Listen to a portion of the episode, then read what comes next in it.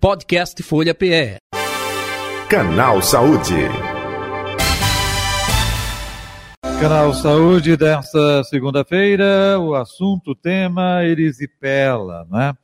Bem, só para situar a você, a erisipela, conhecida popularmente como vermelhidão, é uma infecção na pele que costuma atingir as camadas mais superficiais. Mas a causa, a questão eh, do diagnóstico, o tratamento, como é feito, a questão preventiva, afeta a pessoa em todas as idades, não necessariamente, mas em idosos?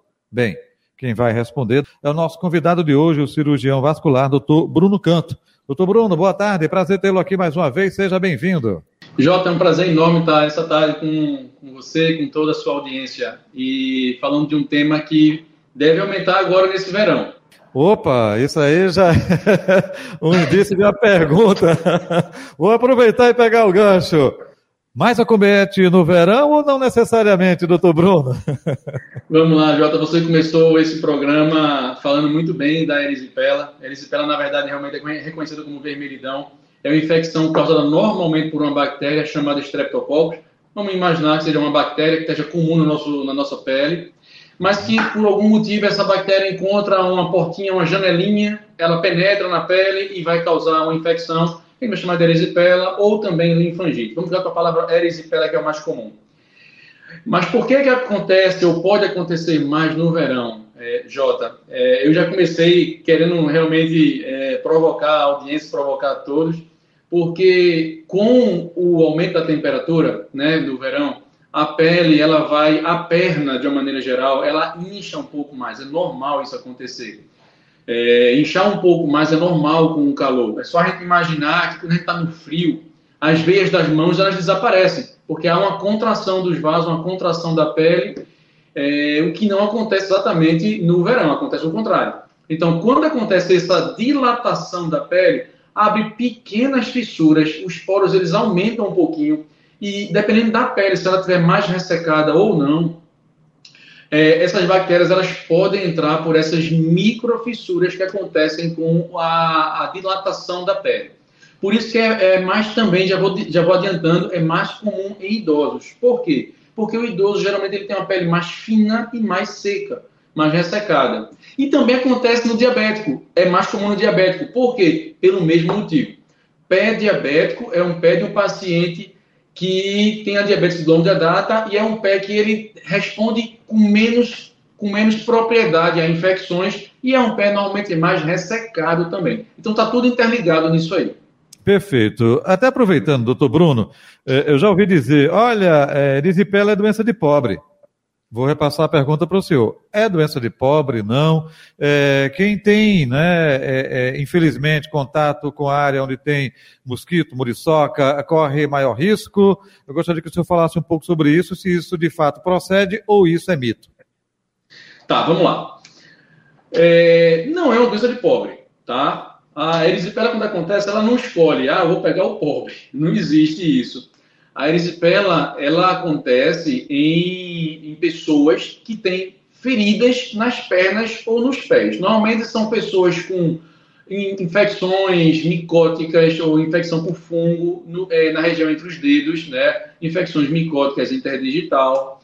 São pessoas que normalmente elas, elas é, caminham ou elas molham o pé em águas mais sujas é, então, por isso que as pessoas falam que é, é doença de pobre. Mas, na verdade, a erisipela pode acontecer em qualquer pessoa, desde que tenha uma porta de entrada. Às vezes você está na sua casa, na sua mansão, vamos dizer assim, a muriçoca vem, pica você, você começa a coçar, causa uma, pequeno, uma pequena fissura na pele, aquilo é o suficiente para causar uma erisipela. Então, não precisa ser pobre para ter erisipela, mas a erisipela ela está relacionada a uma bactéria e a feridas né? Podem ser microfissuras, que a gente nem enxerga no olho nu, mas de uma maneira geral são feridas na pele. Então, infelizmente, é, as pessoas mais pobres, elas às vezes não têm acesso ao saneamento e aí a, associaram a essa doença a uma doença de pobre, mas não é uma doença de pobre, pode acontecer em qualquer pessoa. Perfeito. É importante o senhor passar isso, porque eu ouvi muita gente comentar. Claro, se você mora é, é próximo é, de é, um esgoto, a céu aberto, não é? é? é falta justamente de saneamento básico, existe a probabilidade de uma infecção né, pela bactéria. Mas isso é, não quer dizer, porque até quem mora em Boa Viagem também tem esgoto a céu aberto e outras coisas aí também corre o mesmo risco. Doutor Bruno, Doutor Bruno Canto, vamos falar agora ah, num ponto que o senhor falou, olha, a questão da idade, não é? é, é tem é, maior é, predisposição, o fator também do diabetes. É, tem como a pessoa fazer a questão preventiva para evitar essa questão corretiva, porque eu vou é, perguntar daqui a pouco essa questão corretiva, que é o tratamento, não é? Como é feito. Mas tem como eu evitar de é, contrair a erisipela? O meu organismo tem que estar é, preparado, tem que estar fortalecido? É um pouco disso também? Sim, a gente está falando de uma infecção por bactéria, Jota, então vai depender muito o grau de, de, virulência, digamos assim, ou o grau de agressividade da bactéria, vai depender muito do seu estado de, de imunidade. Então, pessoas que têm uma imunidade melhor, elas vão se elas vão responder melhor ao tratamento. E às vezes elas nem vão ter erisipela, porque o próprio organismo ele vai, ele vai se é, lançar mãos de mecanismo para combater aquela, aquela infecção, aquela, aquela invasão pela bactéria. Então, a erisipela, ela não é uma doença que vai dar igual para todo mundo. Ela tem um espectro de uma doença que pode ser desde o vermelhidão, desconforto, e a pessoa não tem, não tem nem uma, uma, uma febre, não é? É uma, é uma, digamos que seja uma erisipela mais, mais inicial, mais fraca, até uma erisipela que ela pode ter formação de bolhas, que a gente chama de erisipela bolhosa, e tem a erisipela necrotizante. A infecção é tão grave que a pele morre. Né? A infecção ela destrói a pele. Realmente é, é bem crítica a situação, precisa de cirurgia para isso aí, internamento mais prolongado. Então, a depender do seu grau de imunidade, o grau de nutrição, né, você vai ter uma erisipela mais leve ou mais grave. Quem é que tem, quem é que tem a imunidade mais debilitada? O jovem ou o idoso? O idoso tem uma imunidade debilitada. Quem é que tem uma imunidade mais comprometida? Um jovem saudável é, que faz atividade física ou um diabético obeso? Então, diabético, um diabético, a obesidade, não é? Pessoas mais idosas, pessoas sedentárias, elas têm uma tendência maior a ter erisipela e numa forma mais grave. Não é uma regra, mas isso é uma probabilidade maior. Perfeito. É, doutor Bruno, aproveitando, né? É, é, contagio, é contagiosa ou não? É, é passa de pessoa para pessoa, porque quando a pessoa vê a aparência assim da perna, né? As pessoas até se afastam um pouco. Tem esse perigo de contaminação, não? É interessante, porque tem esse mito mesmo, né? E, na verdade, eu, quando era criança, eu ouvia minha avó dizer ele tem um vermelhidão, não chegue perto que pode contagiar. Olha aí, Na verdade, isso não é um. Isso, isso, a infecção está dentro da pele. Aquele vermelhidão ali é uma reação da pele, a bactéria que penetrou já, então aquilo ali não é infeccioso. Quer dizer, aquilo ali, se você tiver uma porta de entrada também, aquela bactéria ela vai, ela vai infectar você. Mas se você não tem nada, nenhuma porta de entrada, aquilo ali não vai infeccionar. Você não vai pegar a erisipela porque você está conversando com uma pessoa com a erisipela do lado né? Desde que você não tenha nenhuma imunossupressão, né? Uma deficiência da sua imunidade, você não tenha lesão na pele, você não tem nenhum problema, sendo aquilo ali não vai ser contagioso. Agora, se você tem uma ferida, né, que está sendo bem tratada, bem cuidada, e você tem contato com uma pessoa com nariz pela, você pode ter infecção cruzada. Então é importante isso aí. Né? Mas de uma maneira geral, a erisipela não é uma, uma coisa contagiante, né? não é uma, não é uma gripe que você está conversando e termina uhum. gripando, um Covid, não é dessa forma. Mas é importante a gente ter a consciência da higiene. A erisipela ela tem, tem tudo a ver com a higienização é, do paciente, da, do cuidado com os pés. A gente negligencia muito, né, Jota, os pés. A gente toma banho normalmente, mal lava os pés, mal lava entre os dedos, mal enxuga os pés ou entre os dedos, já calça logo aquela meia, bota no sapato e você não percebe que às vezes está com uma frieira, uma infecção micótica o pé é muito negligenciado. E aí o que a gente faz no consultório, com, com os pacientes que eles têm erisipela, às vezes erisipela de repetição, são aqueles pacientes que têm erisipela, trata, depois tem de novo, trata e tem de novo. Então, esses pacientes, eles precisam quebrar esse ciclo. E como é que a gente quebra esse ciclo de uma forma geral? Higienização dos pés, uma higiene ativa. Você precisa lavar entre os dedos, passar o uhum. sabão, enxaguar e secar. Se tiver lesões micóticas, você tem que tratar essas lesões.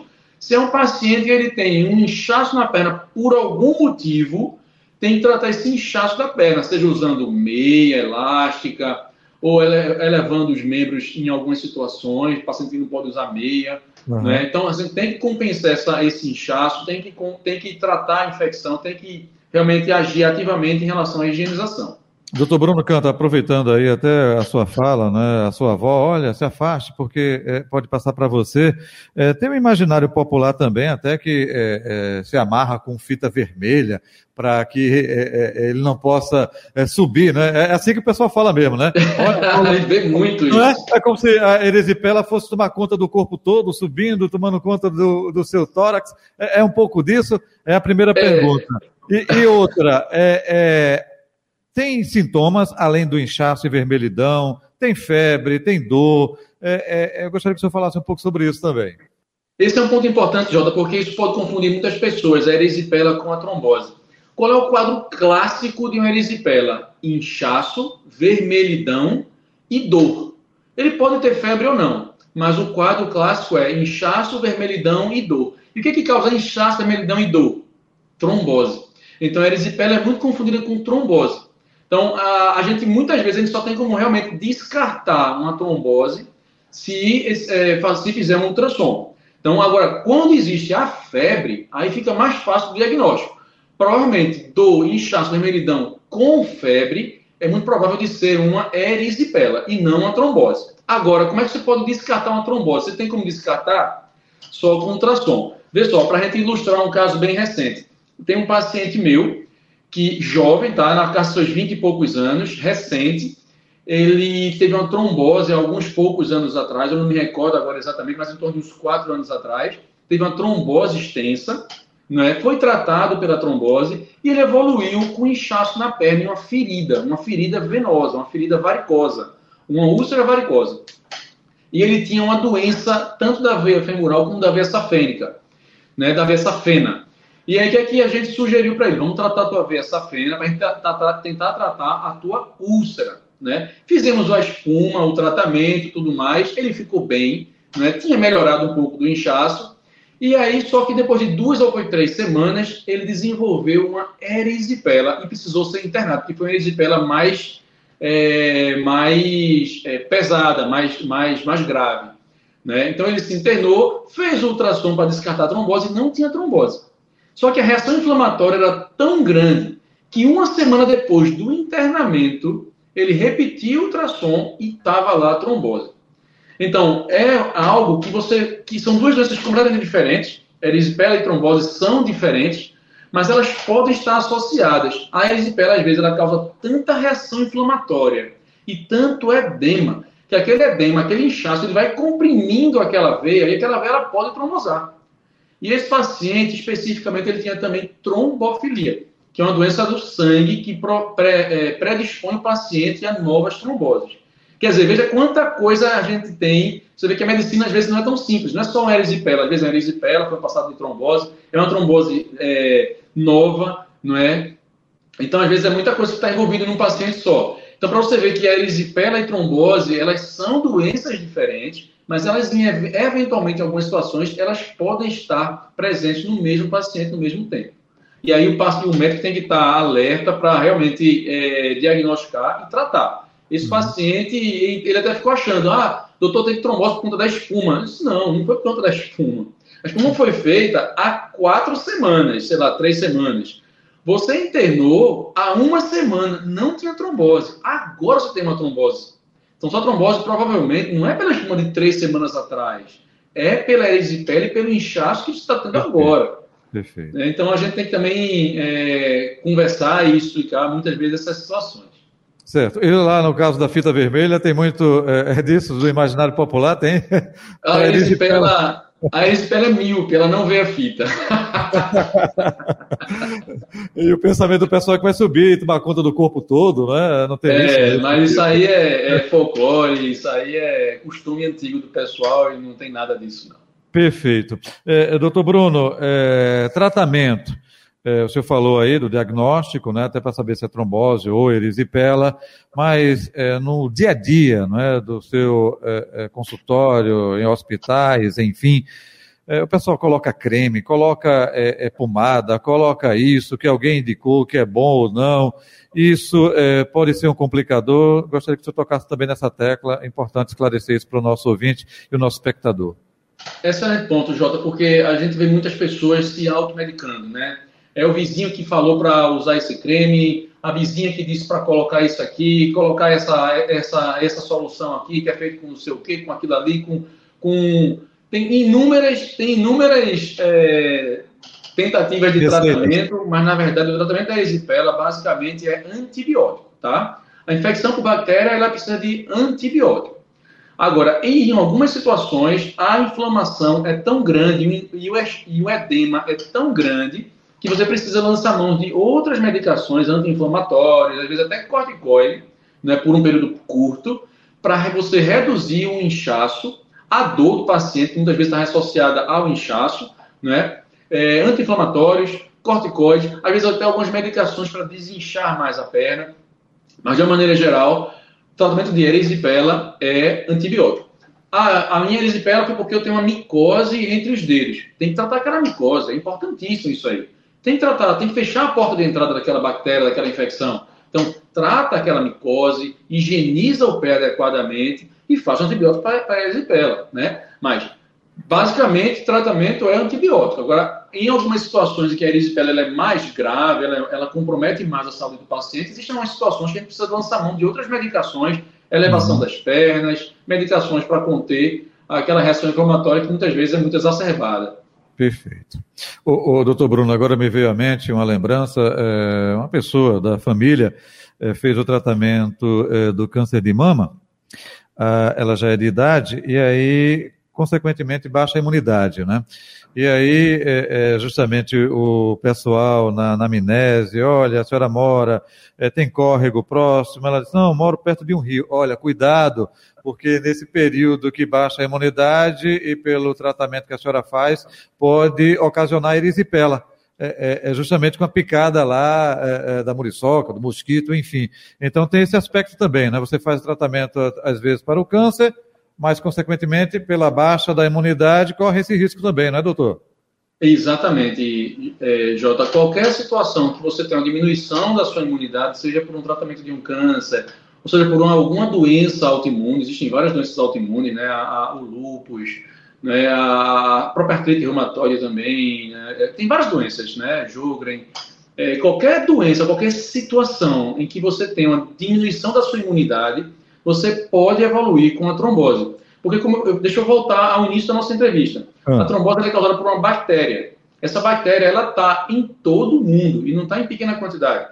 Nós temos as bactérias que elas, nós convivemos com ela normalmente no nosso corpo. Tem bactérias intestinais que funcionam para muitas coisas boas, formação de, de, de, vitaminas. E tem bactérias também na nossa pele que elas estão lá normalmente. Você pode tomar o banho, se escovar com o que você quiser, que elas vão estar tá lá. Você pode diminuir a carga de bactéria da sua pele, mas elas vão permanecer lá, não é? Então, assim, se você tem qualquer situação que você diminua a sua imunidade, aquilo ali pode ser uma janela, né, uma, uma, uma porta facilitadora de infecções oportunistas. São bactérias que elas aproveitam a oportunidade de uma, de uma diminuição da, da imunidade para ela formar a infecção. Né? Isso pode ser em qualquer parte do corpo, pode ser uma infecção intestinal, né? pode ser uma infecção em qualquer parte do corpo, ou também na pele, né? erisipela no caso. Perfeito. Doutor Bruno, para é, finalizar, é, é, ia fazer essa pergunta, quer dizer, ia não vou, né? mas o senhor já adiantou que disse que existe a erisipela de repetição. É, é, tem como se evitar? Não. É, o cuidado deve ser redobrado mesmo. Ah, eu fiz o tratamento com o doutor Bruno, mas voltou. Poxa, vou mudar de médico, vou procurar outro. Não é a questão do médico, não. É porque existe essa questão de repetição, é isso, doutor? Existe, existe sim, Jota. Existem pessoas que têm uma, uma, uma, tendência maior realmente a ter essa infecção de repetição. Ninguém sabe explicar exatamente ao certo o que é. Se é porque o paciente ele persiste com aquela, aquela, aquela fragilidade na imunidade, ou persiste com, com essas as microfissuras, ou tem um edema recorrente. Existe algum motivo, né? algumas vezes a gente consegue identificar, outras vezes a gente não consegue identificar o motivo para isso aí. Mas a, o tratamento de erisipela de repetição, basicamente, é você primeiro tratar aquela erisipela aguda, aquela, aquela, aquela infecção aguda, não é? Uhum. é? com antibiótico, com tudo que a gente falou até agora, não é? E em algumas situações você precisa fazer é, doses de antibiótico é, periodicamente, mesmo sem infecção. Não é qualquer antibiótico, existem recomendações para isso, não é feito é, de forma é, louca, sem indicação nenhuma, existem critérios para isso, existem antibióticos exatamente para esse tipo de, de, de, de, doença, né, que é a erisipela de uhum. repetição, e que uhum. a gente faz por um período de pelo menos uns seis meses, seis meses a um ano. Né? Depois você para essa, essa, essa profilaxia, de profilaxia. Depois a gente para essa profilaxia e acompanha o paciente sem medicação. Né? Mas é importante, antes de começar essa profilaxia estendida de seis meses a um ano, é importante você é, combater o edema do paciente, combater infecções de pele é, é, interdigital, né, entre os dedos, né, combater o inchaço, né, de uma maneira e assim é, hidratar a pele também é importante. Não adianta você também lavar, lavar, lavar, a pele fica ressecada e aí termina, termina abrindo uma outra fissura. Então, Perfeito. além de tratar o inchaço e as infecções, hidratar bem a pele. São os cuidados com a pele, né? Então, Perfeito. fazendo tudo isso e você ainda persiste tendo a de repetição, aí sim cabe você fazer a profilaxia com antibiótico. E aí tem várias formas, tem o benzetacil, tem, tem cefalexina, tem uhum. a, a, a, o, o Bactrim, né? A, tem, várias, vários antibióticos que você pode lançar mão para fazer isso aí. Perfeito. Até porque quando está em crise, né, é, é inchada e vermelha, aquela região ali fica com a pele bem fininha, né? Então, esse cuidado aí é, é, é justamente prolongado, como o senhor disse, é, é por mês. Muito bem, doutor Bruno Canto, é, mais algum detalhe que o senhor gostaria de abordar que é, não trouxemos aqui na entrevista? Enfim, fique à vontade e pode deixar seu contato nas redes sociais ou o telefone do consultório. Jota, eu queria chamar a atenção à automedicação. A gente tem uma cultura no Brasil de se automedicar, né? de escutar um vizinho, uma vizinha que tratou uma doença com isso ou com aquilo outro. As doenças, elas, elas podem ser confundidas. A gente acabou de falar sobre erisipela, sobre trombose. Imagine você ter, é, imaginar que está tendo, você tem uma trombose, o seu vizinho acha que aquilo ali é uma erisipela, você não procura um médico, uma assistência médica, uma emergência, uma UPA, e aí você fica tratando com, com alguma coisa, algum chá, alguma substância, algum creme na, na sua perna, você tem uma embolia e você morre. Então, primeira coisa é não fazer a automedicação. Uhum. Alterações de pele, o mínimo que seja, ah, isso aqui é uma bobagem. E se for uma trombose? E se evoluir para uma trombose? Né? A gente precisa realmente descartar é, e fazer o diagnóstico preciso para aquela doença e tratar ela da forma adequada, da forma correta. Né? Eu acho que o recado maior é esse, é vamos evitar a automedicação. É, a gente atende, Jota, aqui na Ilha do Leite, na Clínica Conceito, está aqui, ó, Clínica Conceito 32040200 e tem o zap também, o 999 87 8558. E também atendemos na Clínica Regenere. Clínica Regenere, ela fica nas Graças, já estamos em Petrolina, já estamos em Caruaru. Que bom. E a rede social é o DR Bruno Canto no Instagram. Muito obrigado pela oportunidade, Jota. Tem mais tarde e todos os ouvintes também. Ida, um abraço, obrigado também pela atenção aqui com o Canal Saúde, viu, doutor Bruno? Um abraço, até o um próximo encontro. Saúde e paz. Um abraço, até mais. Saúde e paz. Legal. Tá aí o doutor Bruno Canto, cirurgião vascular, nosso convidado de hoje do Canal Saúde, que vai ficando por aqui. Podcast Folha PE. Canal Saúde.